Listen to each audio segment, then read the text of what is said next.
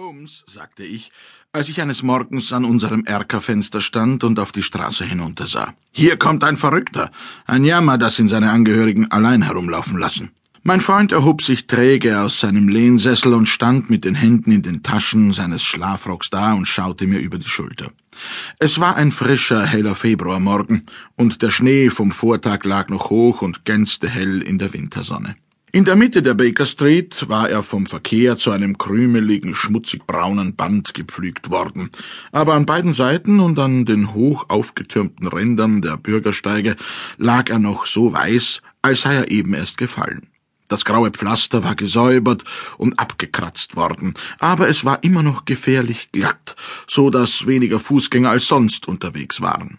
Tatsächlich kam niemand aus der Richtung des Untergrundbahnhofs außer dem einzelnen Herrn, dessen sonderbares Benehmen meine Aufmerksamkeit auf sich gezogen hatte.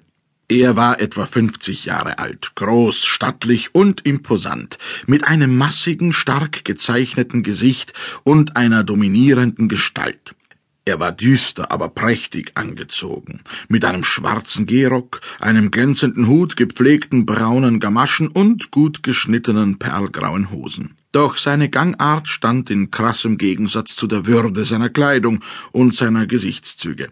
Er rannte nämlich sehr schnell mit gelegentlichen kleinen Sätzen, wie sie ein erschöpfter Mann macht, der kaum gewohnt ist, seine Beine in irgendeiner Weise zu belasten. Beim Rennen schleuderte er seine Hände ruckartig auf und ab, schüttelte den Kopf und verzerrte das Gesicht zu den seltsamsten Grimassen. Was um alles in der Welt kann nur mit ihm los sein? fragte ich. Er schaut hinauf nach den Hausnummern. Ich glaube, er kommt hierher, sagt Holmes und rieb sich die Hände. Hierher? Ja.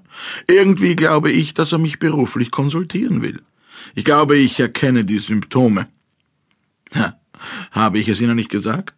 Während er noch sprach, stürzte der keuchende und schnaubende Mann auf unsere Tür zu und zog an unserer Glocke, bis das ganze Haus von seinem Klingeln widerhallte.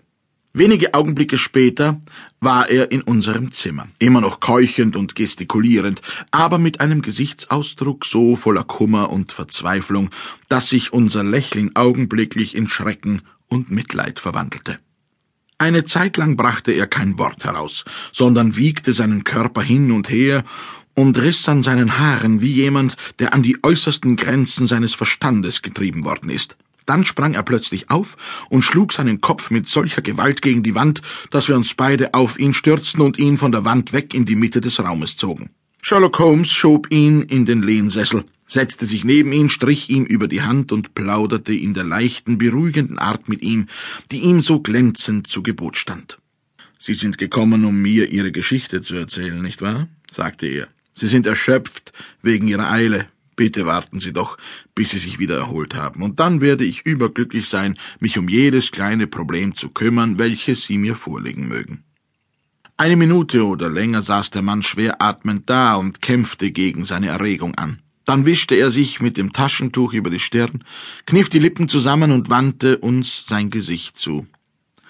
Zweifellos halten Sie mich für verrückt, sagte er. Ich sehe, dass Sie großen Kummer gehabt haben, antwortete Holmes. Gott weiß ja, einen Kummer, der groß genug ist, um meinen Verstand zu verwirren. So unerwartet und schrecklich ist er. Öffentlicher Schande hätte ich ja noch ins Auge sehen können, obwohl ich ein Mann bin, dessen Charakter makellos ist. Auch Unglück im Privatleben ist ein Los, das jedem zuteil wird, aber beides zusammen und in einer so schrecklichen Form reichte aus, um mein Innerstes zu erschüttern. Außerdem geht es nicht nur um mich allein. Die Vornehmsten im Lande könnten in Mitleidenschaft gezogen werden, wenn man nicht einen Weg aus dieser schrecklichen Angelegenheit findet. Bitte beruhigen Sie sich, mein Herr, sagte Holmes, und geben Sie mir einen genauen Bericht dessen, wer Sie sind und was vorgefallen ist. Mein Name, antwortete unser Besucher, ist Ihnen wahrscheinlich vertraut. Ich bin Alexander Holder, vom Bankhaus Holder Stevenson in der Threadneedle Street. Der Name war uns in der Tat wohl bekannt, weil er dem Seniorpartner der zweitgrößten Privatbank in der City gehörte. Was konnte denn passiert sein, dass einen der ersten Bürger Londons in diesen bemitleidenswerten Zustand versetzt hatte? Wir warteten voller Neugier, bis er sich mit erneuter Anstrengung einen Ruck gegeben hatte und uns die Geschichte erzählte. Ich habe das Gefühl, dass wir keine Zeit verlieren dürfen, sagte er. Deshalb bin ich hierher geeilt, als der Polizeiinspektor mir vor